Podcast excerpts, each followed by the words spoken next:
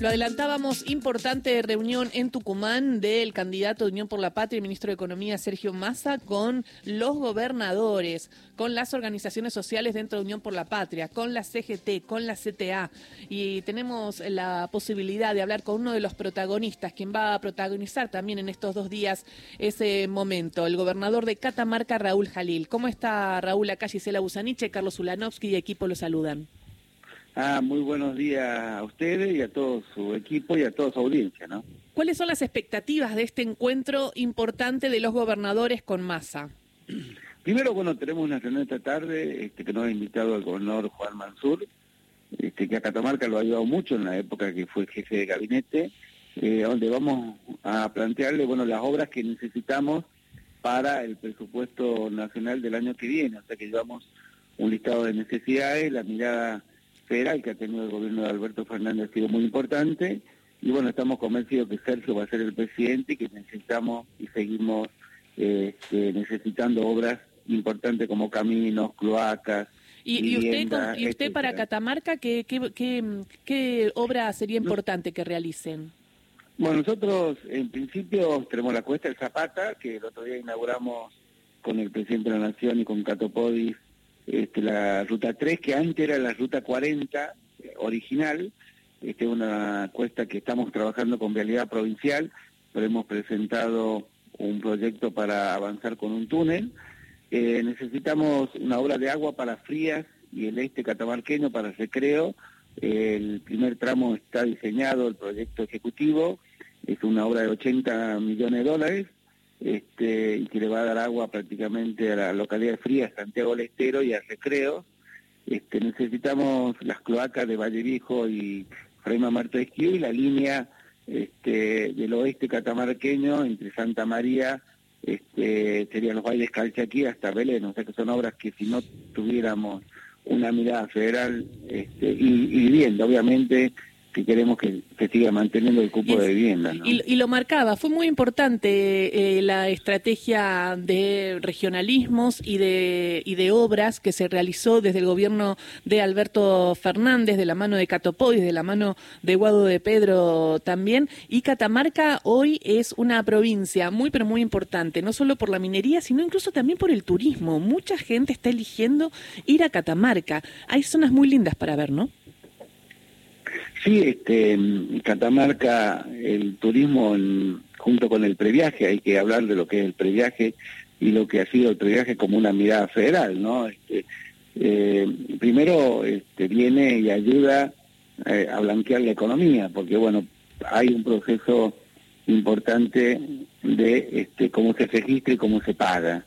Eh, tenemos, en enero, en julio hemos tenido el invierno más importante con récord de gente, producto del previaje y también de una campaña de Catamarca, Catamarca, y, hay que decirlo también, después de la pandemia la gente ha cambiado su matriz de, consumo, y bueno, quiere ir a lugares como Tinogasta, este, como Fiambalá, las termas, como el campo de Piedra Pome, este, que le permite este, a la gente disfrutar este, de lo hermoso que es Catamarca este, y del norte argentino, así que en eso estamos muy agradecidos a la política nacional.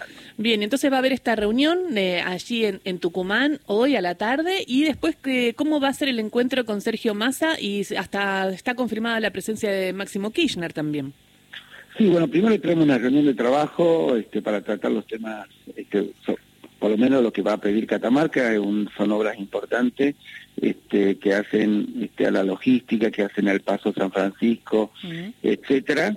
Y después al otro día vamos a tener una reunión política, o sea que en ese sentido este, eh, vamos primero por la gestión, ¿no?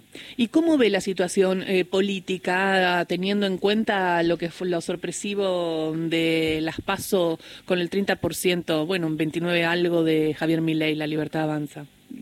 No, yo primero creo que no ha sido ninguna sorpresa, creo que, es muy difícil gobernar ahora en este nuevo cambio de era y nueva este, que tenemos que combatir este, el cambio climático. Si no hubiéramos tenido la sequía, yo creo que estaríamos en el 2% de la inflación. Nos trajo la sequía muchísimo inconveniente, pero veo mucho futuro en la minería, en el petróleo, en el gas. Nosotros vamos a duplicar las exportaciones el año que viene, después lo vamos a triplicar el próximo año junto con Jujuy y con Salta eh, la exportación de litio y también hay mucho interés en exploración este, minera. Este, creo que, bueno, eh, Macri trató de bajar la inflación tomando deuda, nos quedamos con la deuda y con la inflación. Vino la pandemia, los precios de los alimentos y la energía en el mundo han traído complicaciones, pero este, acá se está trabajando y Sergio es la persona más adecuada para ayudar a los destinos del país. ¿Y qué le diría al votante de Milei? Porque igual todo apunta a que Milei va a mantener un votante. No, yo primero no hay que agredir a nadie ni subestimar a ningún candidato ni a la gente. Mm. Creo que hay que pensar este, qué pasaría con los norteños y los catamarqueños si se decide este, anular la ley de coparticipación provincial, nacional. Este, ¿qué, diríamos si se... ¿Qué pasaría? Eh, claro, ¿qué pasaría si se prohíbe la exportación a Brasil con la gente que exportamos vino, aceitunas, especies de Catamarca? ¿Qué pasaría con esos empleos? Creo que, que tiene muchas interrogantes. Creo que este, Sergio va a ser el candidato más votado y va a ser nuestro presidente de la Nación porque hay muchas dudas del otro lado. Creo que también este, hay que escuchar a la gente y también eh, tener nuestra autocrítica, ¿no? En ese sentido es interesante que lo diga, porque yo siento que no hubo una autocrítica, quizás no es el momento ahora, porque ahora es octubre, hay que hacer campaña y hay que ganar, pero hay que tener en cuenta que esa gente votó y votó hastiada de determinadas cosas y que muchas veces la política estaba en otro lugar, con otras discusiones, ¿no? Y no quizás escuchando al territorio. Eh, ¿Es necesaria una autocrítica en algún momento de la clase dirigente? Y hablo de toda la clase dirigente. Bueno, la Argentina es un país que tiene mucho futuro. Este, creo que ha sido muy complejo el contexto internacional, porque uno también es el hombre y sus circunstancias, las circunstancias que le ha tocado gobernar a nuestro presidente de la Nación, Alberto Fernández, y, llevar adelante la economía, como lo está llevando Sergio Más ahora, eh, este, con la sequía, con los problemas internacionales, es un gran desafío. Eh, pero bueno, yo creo que nuestro espacio político es el mejor espacio político, este, tiene la persona más preparada y que conoce más este, la Argentina, este, y que tenemos que obviamente tener nuestra autocrítica porque es otro mundo, es otra gente, la virtualidad llegó al mundo para quedarse y bueno, en ese sentido tenemos que comunicar diferente, trabajar diferente, gestionar diferente en un mundo tan volátil como no solamente para los políticos, sino también para los empresarios y para la gente común. Sí, y donde el Estado tampoco tiene tanta fuerza frente a la globalización, eh, las apps, el avance de la tecnología, la concentración de la riqueza, digo, es interesante también eh, repensar el rol del Estado. Bueno, yo ahí eh, diciendo con mi ley, yo creo que el Estado tiene que participar, tal vez tenemos que tener una autocrítica y tomar algunas decisiones que tienen que ser en cuanto a la comunicación o, cómo hacerlo.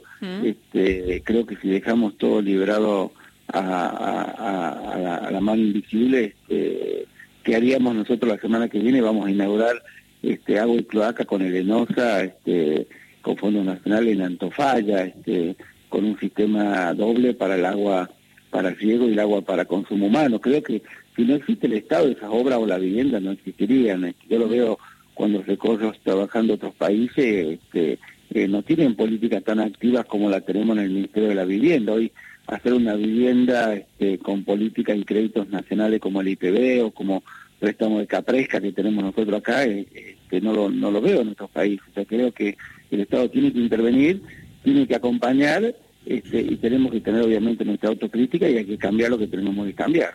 Le quería preguntar por la minería, porque me preocupa bastante la sustentabilidad. Sé que CONICET está trabajando y que hay varios trabajos. Imagino que la provincia también está eh, preocupada por que haya minería, porque el litio es importante, va a traer divisas y es una de las materias más importantes para la tecnología, para los celulares, para la compu. Cuando uno empieza a ver dónde está este oro blanco, está en todo. Pero también darle valor agregado y intentar eh, tener un buen uso y recurso del agua. ¿Ustedes están eh, trabajando en, esto, en el control con las mineras eh, extranjeras y el tema del uso del agua? ¿Lo están investigando? Obviamente, nosotros tenemos audiencias públicas, controles eh, este, diarios, policía minera. todo proyecto minero tiene que tener control ambiental, control económico y control social. Este, en ese sentido estamos este, trabajando para tener de vuelta las normas IRAN dentro de lo que es el Ministerio de de minería este, y el control. Todo proyecto político tiene un impacto, proyecto, perdón, económico tiene un impacto en el medio ambiente. Sea hacer una casa, hacer un hotel o hacer un proyecto minero. Ahora, yo le digo que tiene mucho menos impacto un este eh, proyecto minero que hacer un country. Nosotros acá en Catamarca, yo cuando fui intendente, hemos prohibido los country, solamente uno que fue en un, este, en un municipio, pero nosotros tenemos una ley ahora que estamos trabajando para este, que estos, estos lugares que tienen tanto impacto eh, en el medio ambiente y que tampoco no tienen un balance positivo, porque usted cuando habla de un proyecto minero tiene un balance positivo porque vamos a la transición energética que tanto exige y pide este, este, la humanidad, porque es algo que, que aportamos nosotros hacia la humanidad, o sea, el balance este, ambiental es muchísimo más positivo el que se realiza con siempre con control, ¿no? Nosotros tenemos muchísimo control este, ambiental. Y le quería preguntar sobre el proyecto que están haciendo junto a ITEC, IPF, eh, y cómo se genera valor agregado. Es decir, el otro que me da miedo es que el litio se lo lleven otros y que todo se haga en otro lado y que nosotros seamos los tontos que solamente le damos el recurso y no sabemos ni cuánto se llevan. ¿Sabemos cuánto se llevan? Este, ¿Lo estamos defendiendo? Eso, es, eso es un discurso que que se da de un desconocimiento. Este, nosotros, este, obviamente que hay una exportación, hay un control, hay una capacidad de producción de las empresas. Primero, el litio tiene industrialización acá. O sea, este clodo de litio tiene un, proceso de industrialización muy importante. Segundo, las empresas ya lo han informado, la Cámara de Empresas Mineras, la Mesa de Litio, que está Gerardo Morales, que sí, están ustedes. Los partidos políticos tres, que ellos disponen del litio que sea necesario para producir este, acá en la Argentina. Y el proceso, yo estuve en China, Japón, Corea y en Londres. El proceso de industrialización del litio tiene que ver con muchas variables. Primero, tenemos que tener créditos baratos para que la gente compre un auto eléctrico. Segundo, este, tenemos que hablar con, y estamos hablando con este, las empresas automotrices para ir cambiando también este, su proceso de, construcción, porque hoy un auto a explosión o a combustión este, tiene muchísimo más este, partes y eh, que un auto eléctrico. Un auto eléctrico, un auto eh, que, la gente tiene que pasar medianamente de ser mecánico a ser electricista. Este, el proceso, y tenemos que también generar energía limpia, pues no necesitamos generar energía sucia para después comprar un auto eléctrico. O sea, creo que el proceso es muy complejo. Mm. Creo que hay que comenzar con una ley de electromovilidad que le hemos pedido a los gobernadores y en ese sentido este, es lo que hay que trabajar. Clarísimo. Muchísimas gracias. Lo dejo con Carlos Ulanovsky, gobernador. Buen día, gobernador Jalil. Eh, simplemente hoy quiero comentarle que se cumplen 33 años de un hecho muy triste para Catamarca. Seguramente después de él Catamarca no fue la misma. Es el crimen de María Soledad Morales, de 17 años. Eh, y bueno, quería una reflexión suya sobre ese, sobre ese episodio. Sí, la verdad que fue un hecho este, muy triste de la sociedad catamarqueña, este, que bueno, uno siempre está para aportar, para, para ayudar, sobre todo a la familia, este, y bueno, ha sido tal vez el, el que se ha, o ha tenido mayor repercusión en lo que significó la nueva era de las comunicaciones, así que en eso siempre mi persona acompaña a la familia. ¿no? Y hoy leía que los dos principales acusados, tanto Luis Tula, que ahora es abogado, como Guillermo Luque, están en libertad. ¿Siente usted que hubo justicia completa en ese caso, gobernador? Bueno, en ese momento tuvieron la, la, mayor pena que se daba, o sea, penalmente yo no soy un abogado, este, pero bueno, ellos cumplieron su pena, este, la justicia este, determinó eh, cuál era su sentencia, este, pero bueno, es lo, es lo que determinó en su momento la justicia, ¿no? Nosotros acompañamos el dolor de su familia y tenemos una política este, muy activa en cuanto a los femicidios. Claro, para que hoy no ocurra esto, ¿no? Que sucedió hace tanto eh, y es eh, muy muy importante. ¿Sigue, eh, gobernador, en contacto con la mamá de María Soledad? tengo entendido que el padre falleció. Pero... Sí, eh, la conozco, pero no, no, no tengo contacto con, la señora. Pero bueno, nosotros acompañamos de la política de Estado siempre este, a su familia. ¿no? ¿Y con Marta Peloni? Ella no vive acá en Catamarca, vive en, otra provincia y creo que no, no ha regresado por Catamarca. No, porque ahora está por Corrientes, ¿no? Los últimos años eh, estuvo... Está misionando en Corrientes. Misionando en Corrientes, sí, sí, sí, sí. Gracias, gobernador. Bueno, gobernador, entonces atentos todos los ojos puestos en Tucumán para la reunión política de mañana, Unión por la Patria, como el primer acto político, ¿no? De cara a esta campaña hacia octubre, esta segunda etapa. Eh, el primer acto, este, pero hoy hablamos de gestión, hoy tenemos una reunión donde Catamarca va a llevar las obras que necesita para ser incluida en el presupuesto provincial, eh, nacional. Muchísimas gracias y lo espero en Catamarca. Gracias. Raúl Jalil, gobernador de Catamarca, pasó por Radio Nacional.